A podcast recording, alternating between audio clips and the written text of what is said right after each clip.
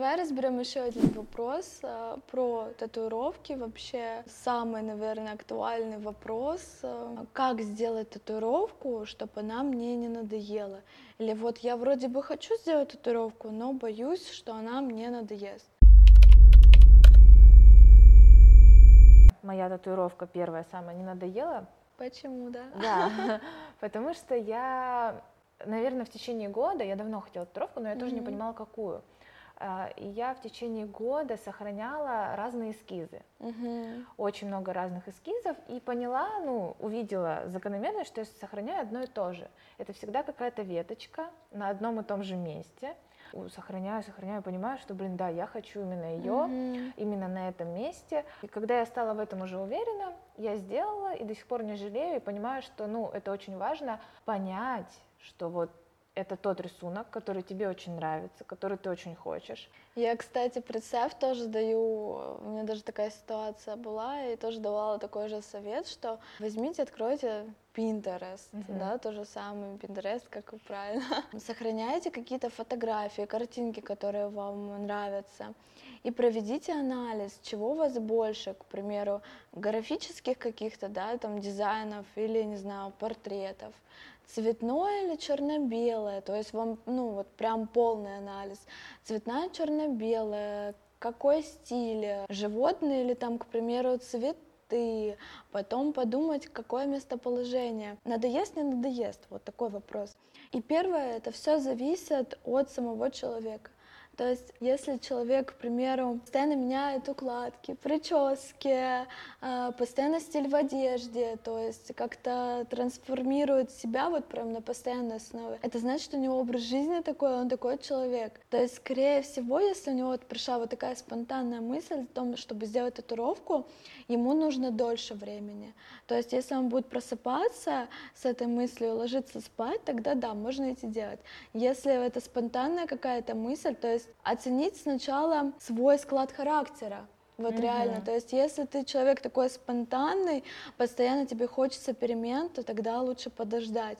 Подождать, пока эта мысль словно, ну, снова не придет в твою голову. То есть подождать, оценить, проснулся, заснул с этой мыслью. Вот. Второй мой совет, если все-таки человек, который, ну, до конца вот сто процентов не понимает, вообще лучше на самом деле самому трезво оценить эту ситуацию, все-таки со стопроцентной уверенностью идти к мастеру. Но все равно, если есть какой-то страх, что именно она надоесть может, а, делайте на невидных местах, то есть спина. Это вот прям такой беспроигрышный вариант, то есть ты делаешь татуировку, и все, и ты забываешь, что она у тебя там есть. Только если ты будешь идти где-нибудь там, не знаю, по пляжу, или кто-то там увидит, скажет, что у тебя, у тебя татуировка, ты такой, где? На спине. Но это реально факт, то есть на невидных местах. Где-то, где закрывают, возможно, белье, вот где рукой закрываешь, на задней стороне руки. То есть такие места, которые не бросаются тебе сразу в глаза. Понятное дело, что если у тебя есть такой страх, и ты сделаешь, к примеру, вот на кисти, да, Мгм. Татуировку, и она будет постоянно перед тобой мозолить тебе глаза, возможно, тебя начнет это раздражать. Но опять же, склад характера. Мгм. Меня не раздражает ни одна моя татуировка. Я ни одной своей татуировки не пожалела, хотя у меня такие татуировки, которым 10 лет, которые, ну, такие, прям, вот как делали раньше, прям такие хорошие, есть такие портаки прям, вообще не жалею, но если мне задать вопрос, что бы я сделала сейчас, я бы это сделала даже, возможно, то же самое, но вот как-то в другой стилистике, что ли. Мгм. Вот. И третий мой совет — делать что-то маленькое все-таки. Делать что-то маленькое Для и первой татуировки. для первой татуировки, да. Если боишься, что надоест, да даже можно не для первой. Если, ну, как бы не уверен, лучше подумать, да. Для первой лучше делать что-то маленькое, наверное. Маленькое, желательно все-таки не цветное, потому что цветные татуировки, если что, потом сложнее перекрывать или как-то там их проводить коммуникации. Что-то маленькое, но опять же, это должно быть не заезженное. То есть не какое-то, знаешь, вот татуировка, это не должно быть так, что вот я хочу татуировку ради татуировки. То есть какую-нибудь там, я не знаю, знак бесконечности, ну как- какие-то татуировки, которые Шаблоны эти. шаблонные, да. В таком случае, если это первая татуировка, надо подойти более ответственно, и надо, чтобы эта татуировка, ну как по-хорошему, проанализировать и вот прям вложить частичку своей души, вот, вот так вот сделать. То есть прям что-то символичное, что-то, ну, заложить какой-то глубокий смысл, пойти к мастеру, который нарисует эскиз, даже если это будет символичная маленькая надпись, которая для тебя много что значит, ты никогда о ней не пожалеешь. Вот реально. И пойти к мастеру, и он еще нарисует, воплотит тебе даже ту же самую надпись каллиграфически, там как-то тонко, супер аккуратно, деликатно, индивидуально. Ты сделаешь ее на невидном месте, никогда не пожалеешь. Ну вот, я так считаю, это прям факт. Вот, но у меня такого вообще не было, что я о чем-то жалела. Я жалела только об одной татуировке, которая была некачественная. Ну, то есть качество тоже. Ну да, качество имеет значение, поэтому да. все вот факторы, которые, о которых мы говорили ранее, как вот выбрать мастера, угу. да, то есть а, написать людям, посмотреть у них в профиле зажившие работы, смотреть, проанализировать близко, приближать, как выглядят контура, где поплывшие, где не поплывшие, пообщаться с мастером лично, то есть надо ответственно подойти, чтобы все-таки не пожалеть и потом не сводить. Согласна. Чтобы получить качество. Потому что качество все-таки, да, даже если татуировка внешне может надоесть, но она будет качественная, к примеру, ты не всегда ее пойдешь удалять. Вот, качество это прям вот основа основ, наверное, да? Да. Скажи, есть ли у тебя вообще какие-нибудь еще вопросы, которые, ну, которые ты сейчас, по крайней мере, можешь вспомнить, так как мы с тобой просто общаемся в таком живом формате, которые тебя тревожили с самого начала и которые тревожат, может быть, по сей день, не закрытые какие-то в плане татуировок, страхов? Наверное, нет, вопросов не осталось то, что мы сейчас много вопросов обсудили, mm-hmm. а на личной консультации, когда к тебе приходила, тоже все вопросы у меня, в принципе, закрыты. Я больше начала разбираться в татуировках, это большой плюс, потому что я дальше буду делать татуировки. Ну да, тоже можешь анализировать. Да, да, и понимать, что я получу в конце, угу. в итоге. Настолько прониклась этими татуировками, что даже задумалась. Да, что даже задумалась, может э, тоже стать тату-мастером, потому что это классная на самом деле профессия. Вот, мне очень интересно, как ты к этому пришла, как ты стала на путь тату-мастера. Блин, ну на самом деле раньше была абсолютно другая индустрия, вообще раньше было все абсолютно по-другому и как сейчас она процветает, это прям огромнейший плюс. Кстати, этот э, вопрос мне очень много кто задает, почему тату и как вообще я начала делать татуировки. И, кстати, топ обидная фраза для меня, мне кажется, для любого тату-мастера, это а, когда тебе приходят, ну, делают татуировку и спрашивают, а, ну, татуировки это хорошо, ты как бы их делаешь, да, ну, а работаешь ты где, чем ты занимаешься? Это такой, блин, в смысле, где я, я работаю? работаю? Да, то есть татуировка а, становится образом жизни. И она настолько стала моим образом жизни, что я вот, когда мне стали прям очень часто спрашивать, ну, я уже забыла, и как-то такой, да, она вроде как, как бы всегда была в моей жизни, а потом начала анализировать, вот абсолютно недавно, правда, а, вспоминала и думала, как вообще татуировка пришла в мою жизнь. И я помню, что это было где-то, где-то уже 10 лет назад. Меня позвали позвали в общую компанию. Я пошла, э, кто-то там делал татуировку, меня позвали в тату-салон сходить за компанию. И я пошла, в общем, и пришла в этот салон, и я уже не помню, там на самом деле какой-то интерьер, знаешь, вот чего-то вот такого, но для меня это было настолько не свойственно, потому что я до этого не была вообще никак знакома с татуировкой, хотя я, ну, имею художественное образование, кстати, вот, поэтому могла бы, да, где-то там что-то, но вообще не думала никогда никогда до этого татуировок. И я помню эти ощущения, то есть этот вот вайб, который я словила, вот эти вот эмоции реально, которые я ощутила, они были несравнимы ни с чем до этого. И поэтому настолько мне это, знаешь, как-то внутри откликнулось, что я, блин, что-то это интересное, надо как-то об этом поподробнее узнать. И меня это начало затягивать, еще пока в школе училась даже. И я свою одноклассницу подбила на то, чтобы пойти сделать с ней парные татуировки. Тоже первые татуировки. Нас не спросили, ну это был как бы там знакомый тоже тату-мастер позже, с которым мы там познакомили, начали общаться. Мы пришли в салон, это был салон. И, ну, естественно, у нас по-другому было, как-то не спрашивали никакие паспорта, ну и как-то вот это все замялось. Это, кстати, тоже фактор, потому что чем раньше ты делаешь татуировку, тем больше вероятность, что она тебе надоест, кстати, mm-hmm. потому что меняются интересы. И поэтому, наверное, вот многие мастера тату-салона ставят вот этот вот критерий 18 плюс, чтобы человек был осознанный. Но mm-hmm. это, это такой, я вспомнила нюанс в предыдущей теме. И мы с ней сделали эти парные татуировки. Это были такие цветные алмазики. Тогда было, была вот эта вот тема какая-то да, такая да. вок, или не знаю, как mm-hmm. это называлось, очень распространенная, популярная. И мы сделали цветные с ней вдвоем на пару алмазики. Я, кстати, делала с обезболивающим свою первую татуировку, потому что я очень сильно боялась, да. И она у меня была, получается, вот тут вот на ноге. И я скрывала от родителей, я им не говорила, это было лето, я еще помню, я переодевалась в подъезде, надевала там какие-то длинные штаны, в них спала, ну, короче, какая-то жесть происходила. Но мне это все потом, я как бы понравилось сначала эмоционально, потом я это прочувствовала на себе, хоть были какие-то страхи, но вот этот вот сам процесс все равно как бы с обезболивающим, но все равно что-то дочувствовалось. Mm-hmm. Вот, в общем, я прошла все эти этапы, параллельно начала узнавать, там как-то интересоваться, смотреть, и у меня прям закралась мысль, я подумала, блин, Тогда вообще практически, ну, мало кто реально рисовал эскизы, в основном брали какие-то картинки, делали, знаешь, такие, типа, журналы, клали их на стол, портфолио, либо, ну, либо а, рисовали да, да, да. тоже делали журналы, то есть раньше не было никаких там пинтерестов, планшетов, то есть всего прочего. Выбирай, что есть. Да? да, я видела вот эти вот их журналы тоже и спрашивала, помню, по-моему, спросила, это вот вы сами рисуете? Они такие, да нет.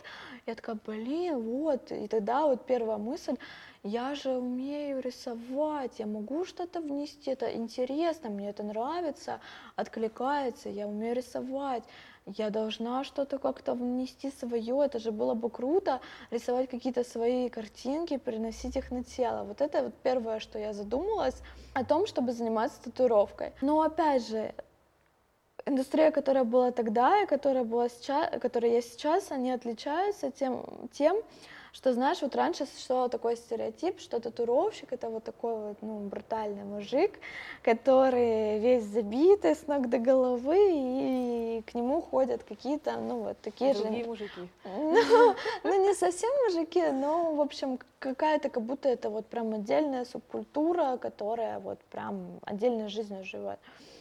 И по большей части, наверное, это была правда все-таки в то время. Поэтому было очень много страхов моих вот перед началом, как делать татуировки, что и как, а, потому что я девочка. Это вот реально факт, потому что тогда я не знала ни одной девочки, ну вот лично и вот, вот по городу, по нашему, не знала ни одной девочки, тату-мастера, которая бы делала татуировки. И я этот вопрос начала, ну, просто в голове у себя перекручивать, вот эти вот страхи, а как, что дальше, как и что. Ну, пока все это крутилось, шло время, и потом мой э, там со школы одноклассник начал делать татуировки. И представь, у меня насколько это был такой, знаешь, ну просто пинок э, мне под, под одно место. И представь, насколько работало мое тогда мышление, что я боялась, э, узнала, что он начал делать татуировки, и начала еще больше бояться, потому что он может подумать о том, что я повторяю за ним. Хотя эта идея у меня была намного раньше. Uh-huh. Вот, это, это вот прям правда. И поэтому вот этот вот процесс перед тем, как все-таки уже начать что-то делать, у меня еще оттянулся. То есть, а ну а потом, да-да-да, он вроде как меня стимулировал, что вот, ну люди начинают в это время, бьют там и так далее. Но вот этот вот страх, что там я девочка, а, а что скажет, а вот если что, там повторила, у меня он долго присутствовал. Ну это видели окружающие, мне получается, потом вскоре все-таки подарили мой первый тату-набор, это был какой-то китайский тату-набор, там, ну, я не знаю, сколько он стоил, наверное, максимум в пределах там трех-пяти тысяч рублей, там было, ну, совсем всего чуть-чуть, mm-hmm. такие индукционные тату-машинки тоже такие, ну, Прикольно, mm-hmm. конечно, но оценивая сейчас, это прям такие, знаешь, прям детские игрушки были. Но тогда это казалось просто чем-то нечто просто вау. И представь, я открываю интернет, и давай там как-то искать, как со... они же разобранные пришли, как искать, чтобы собрать эти тату-машинки, и вообще информация просто ноль, ноль, ничего нету. То есть вот это отличие. Сейчас можно вообще куча курсов, подкастов, там, блогов, всего прочего о том, как собрать эту машинку, вообще о процессе можно узнать все абсолютно, mm-hmm. мне кажется. В то время того этого еще не было ничего. И поэтому я сама кое-как собрала машинку и начала, это был, по-моему, Новый год, подарок на Новый год, в общем, и я начала сама делать э, татуировки на искусственной коже, просидела все вот эти вот праздники за искусственной кожей. Потом какой-то я взяла тоже тайм-аут, опять же из-за своих страхов. Вот я сейчас думаю, это вообще такие на самом деле страхи, которые так сильно долго оттягивали мое развитие. А потом начала делать на постепенно на своих друзьях, знакомых, там дома, все как надо. Постепенно расширять вот этот вот кругозор и клиентскую базу mm-hmm. повышать. Вот, но знаешь, я это делала, опять же, так, так сказать, втихушную, чтобы не узнали другие крутые топовые мастера о том, что я начала делать татуировки, да, и не сказали какое-то свое мнение. И опять же, вернемся к этой истории с алмазиком. Потом я э, поняла, что прошло время, когда я набила его, я набила, мне было, по-моему, лет 14 15, не помню. И я, когда уже начала знакомиться с татуировками поглубже, когда сама захотела что-то делать, я поняла, что это абсолютно не та стилистика, которая мне нравится. Мне нравятся ЧБ татуировки, он был у меня синий, цветной что я хочу увидеть на себе и вообще нести какие-то другие татуировки. И поэтому я пошла перекрывать эту татуировку к этому же мастеру. И, наверное, вот, э, кстати, про ошибки, топ ошибок, которые я совершила по, наверное, своей какой-то незнанке. А, во-первых, я это представ... я захотела набить череп, цветы, змею, чтобы это, знаешь, было на полтела такое прям здоровое mm-hmm. что-то. И я как бы доверилась этому мастеру, и все. И первая, наверное, ошибка, я не попросила у него эскиз, и сам он мне заранее не скидывал. В своей работе я вообще так не делаю. То есть я всегда скидываю, рисую, скидываю их заранее на утверждение, мы утверждаем, только потом приходит человек, мы еще раз консультируемся, переводим, подбираем размер, только потом, когда человек полностью согласен, мы начинаем бить. А там было все, то есть мое представление, мысль мастеру, и как бы все. И он мне почему-то даже сам ничего не скинул, там не написал. Я просто сказала идею, и как-то он со мной даже это не обсуждал. Потом я приехала, и я смотрю, он достает, достает вот такой вот листик А4, где нарисован череп, маленькая змея, а я-то хотела здоровое, что-то на пол тела, а он достает этот листик А4. И я вроде бы понимаю, что это не то, что я хочу, там уже как-то менять эскиз вопросов у меня даже в голове не было вообще, а больше был вопрос именно касаемо размера. Но я побоялась что-то сказать, не сказала, и вот мы сделали эту татуировку. И опять же, я не могу сказать, что я не жалею, что там не сделала так, как изначально хотела, но я взяла себе это на заметку, какие-то ситуации из тех времен, и в своей работе я так вообще не делаю. То есть я тысячу раз спрошу у клиента, потому что я понимаю, что есть такие люди, к примеру, как я, которые их вроде что-то будет не устраивать, но они просто постесняются или в меру там воспитания, каких-то моментов побоятся сказать и будут как бы в постэффекте не такого вау, даже mm-hmm. если можно сделать качественно. Еще одна ошибка, которую я совершила, я хотела уже тогда, на то время, хотя это так не было распространено, так, по-моему, еще не делали, я хотела тонкую татуировку. Вот то, что делаю я. Тонко, графично, аккуратно, деликатно, ну, то есть вот в такой вот технике э, вип-шейдинговой. Он тогда работал, тогда очень был популярный стиль old school, ну, это прям делали все, он потом начал развиваться в реализме. То есть я пошла с запросом сделать графическую татуировку к мастеру, который делает реализм. Это главная еще одна ошибка, потому что если вы хотите татуировку, сделать в графике, надо идти на графиста. Если вы хотите портрет, реализм, надо искать мастера, который это делает, конкретно это, то есть более узко, а, потому что мастер, развивающийся во всех абсолютно стилях, ну, он будет черпать по чуть-чуть, и конкретно в каком-то стиле он не будет супер хорош. Поэтому мастера как раз-таки и делятся да, на стилистике. Они уходят во что-то одно и развивают свое индивидуально. И поэтому, конечно же, он мне не сделал тонко, деликатно, как-то супер легко. Он мне сделал это так, как он умел, со своей стороны, потому что он не мастер по графике.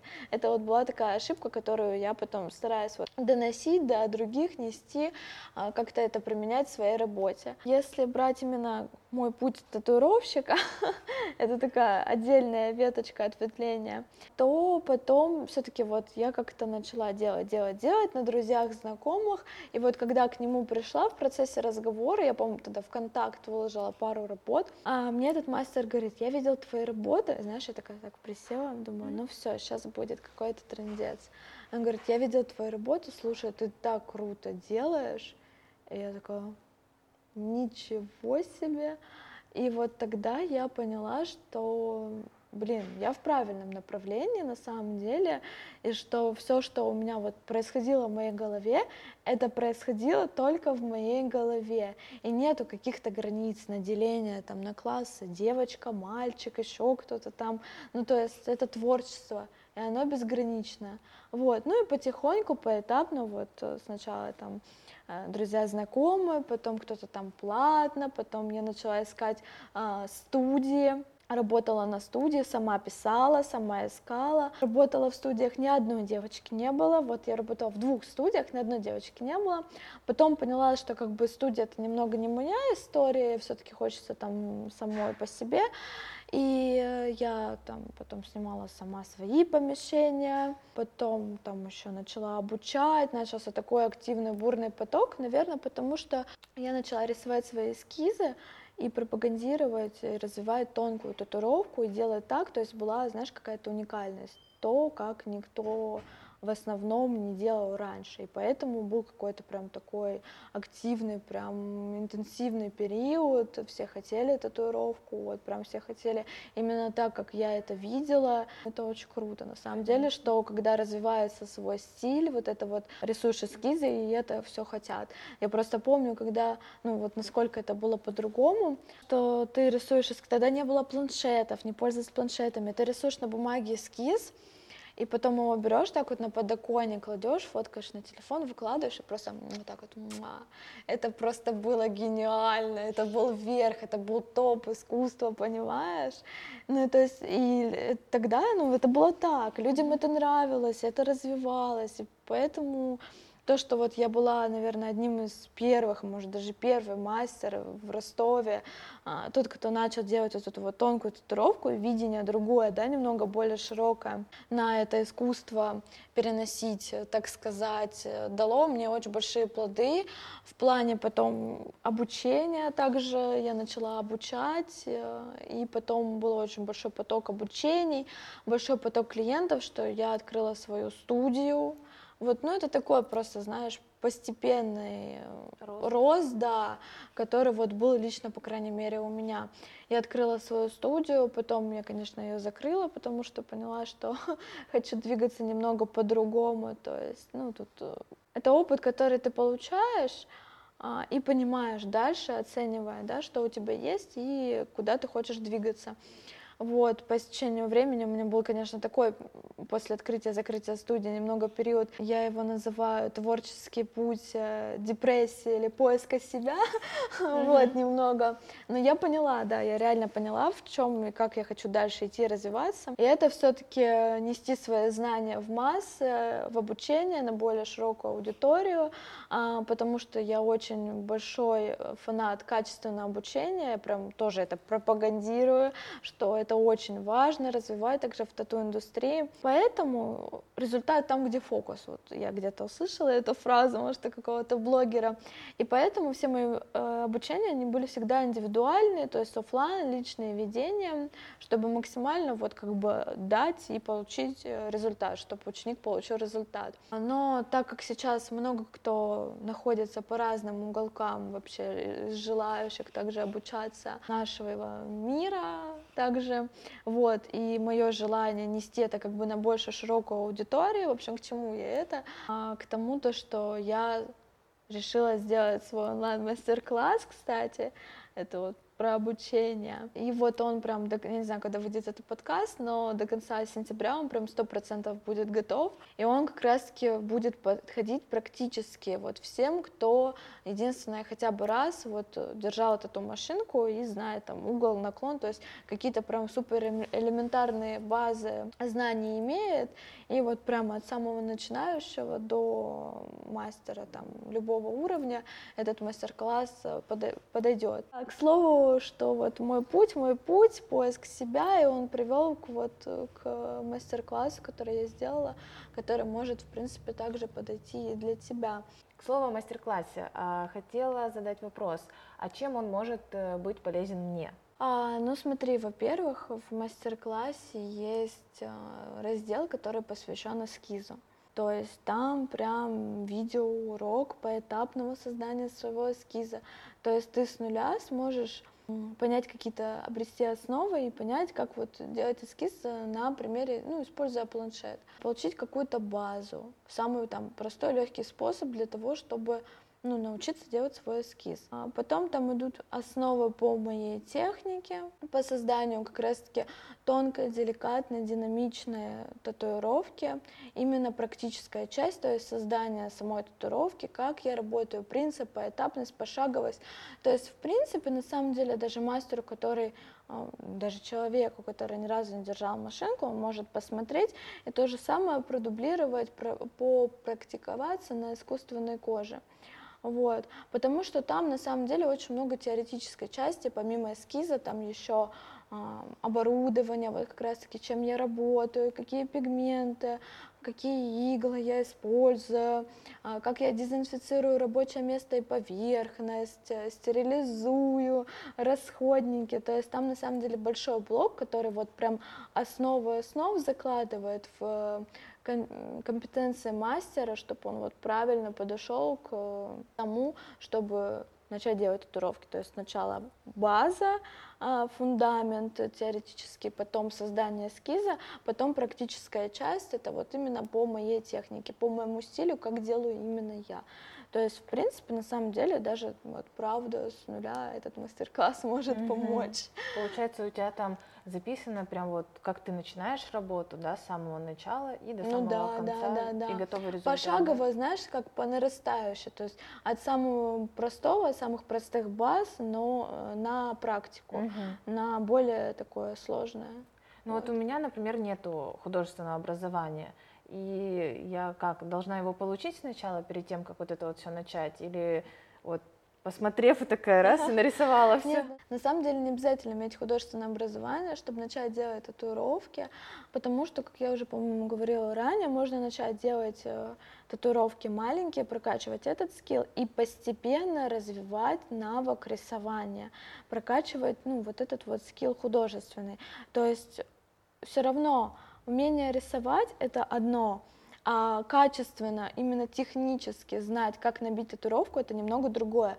Когда оно на одно накладывается, это супер, это так должно быть хорошо, вот, но когда немного чего-то не хватает, да, в прокачке, всегда можно параллельно дополнять это друг другом, то есть пока вот идет процесс развития. То есть постоянно должен идти процесс изучения. На самом деле мы всегда чему-то учимся. И знаешь, вот бывает такое, что меня спрашивает кто-то за обучение, я слышу такие фразы, что да вот, уже поздно начинать делать татуировки, к примеру. Э, на самом деле никогда не поздно, пока ты есть здесь и сейчас. Это вообще неправда.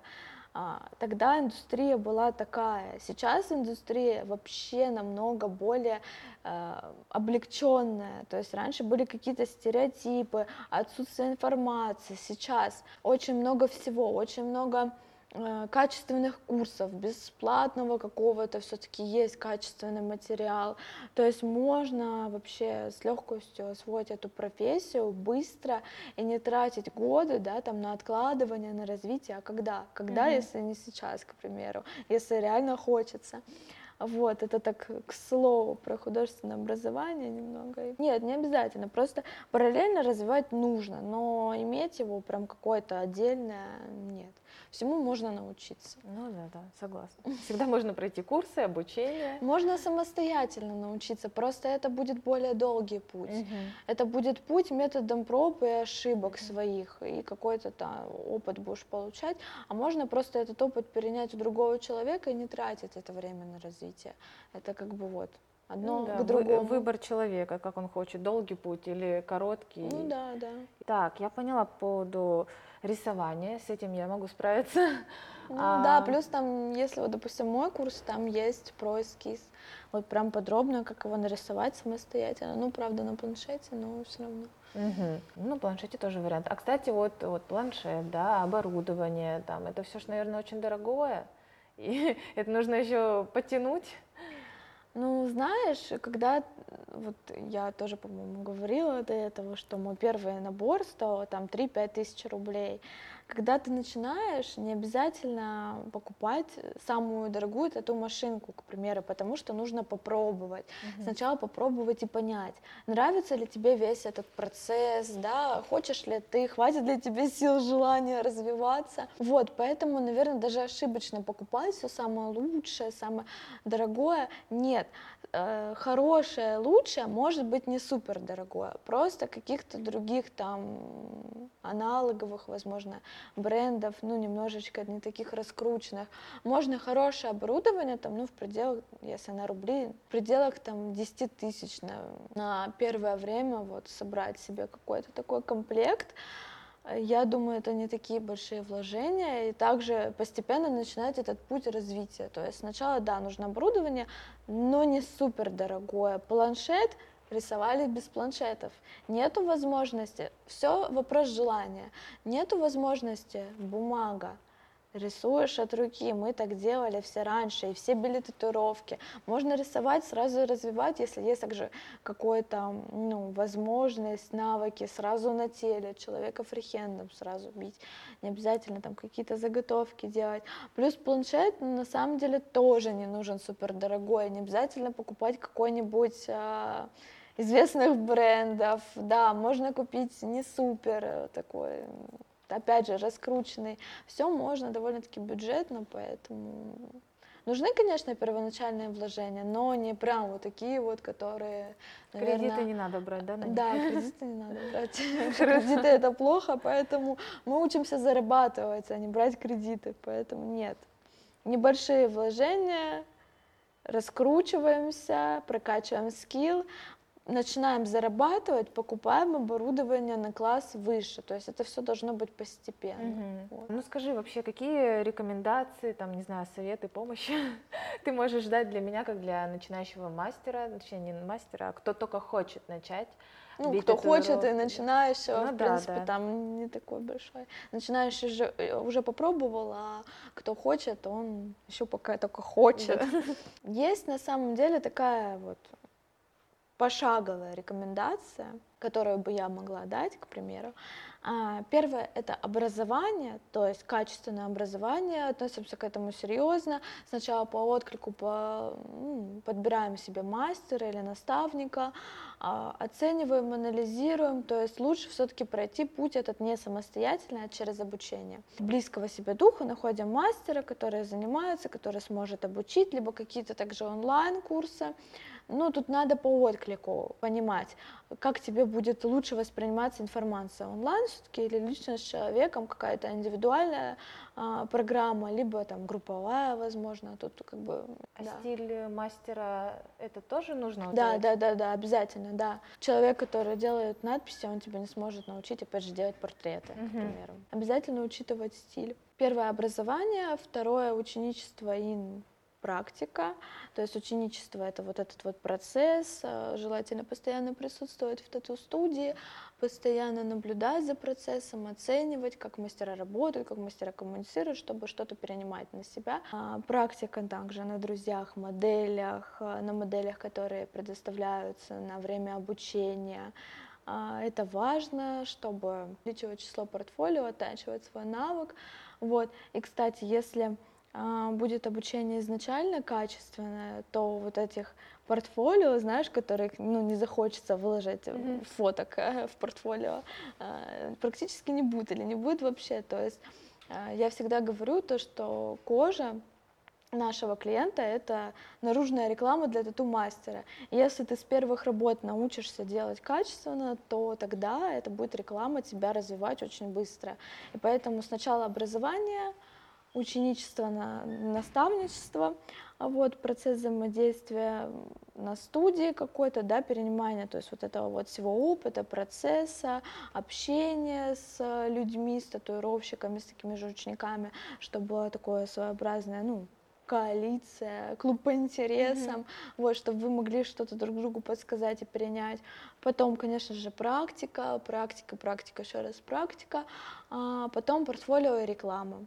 То есть не только, конечно же, а, реклама на людях, да, mm-hmm. и сарафанное радио, но нужно вкладываться в оформление, визуал, в профиль, в соцсети, развиваться как бренд, прокачивать свой стиль сначала, вернее, а потом развивать вот этот вот бренд на широкую более аудиторию, и это будет уже работать на тебя, то есть твоя узнаваемость, твой стиль, и вести тебе уже потенциальных твоих и непотенциальных клиентов. То есть, ну, вот какая-то такая пошаговая мини-инструкция, как добиться от ничего до того, чтобы ты просто, грубо говоря, сидела, лапки сложила, ничего не делала, ждал клиентов, да, они сами как бы к тебе шли. Для этого нужно э, сначала пройти определенный путь, ну и, конечно же, этот путь весь такой формируется через усердие и трудолюбие, потому что, да, это прям должно быть желание этим заниматься,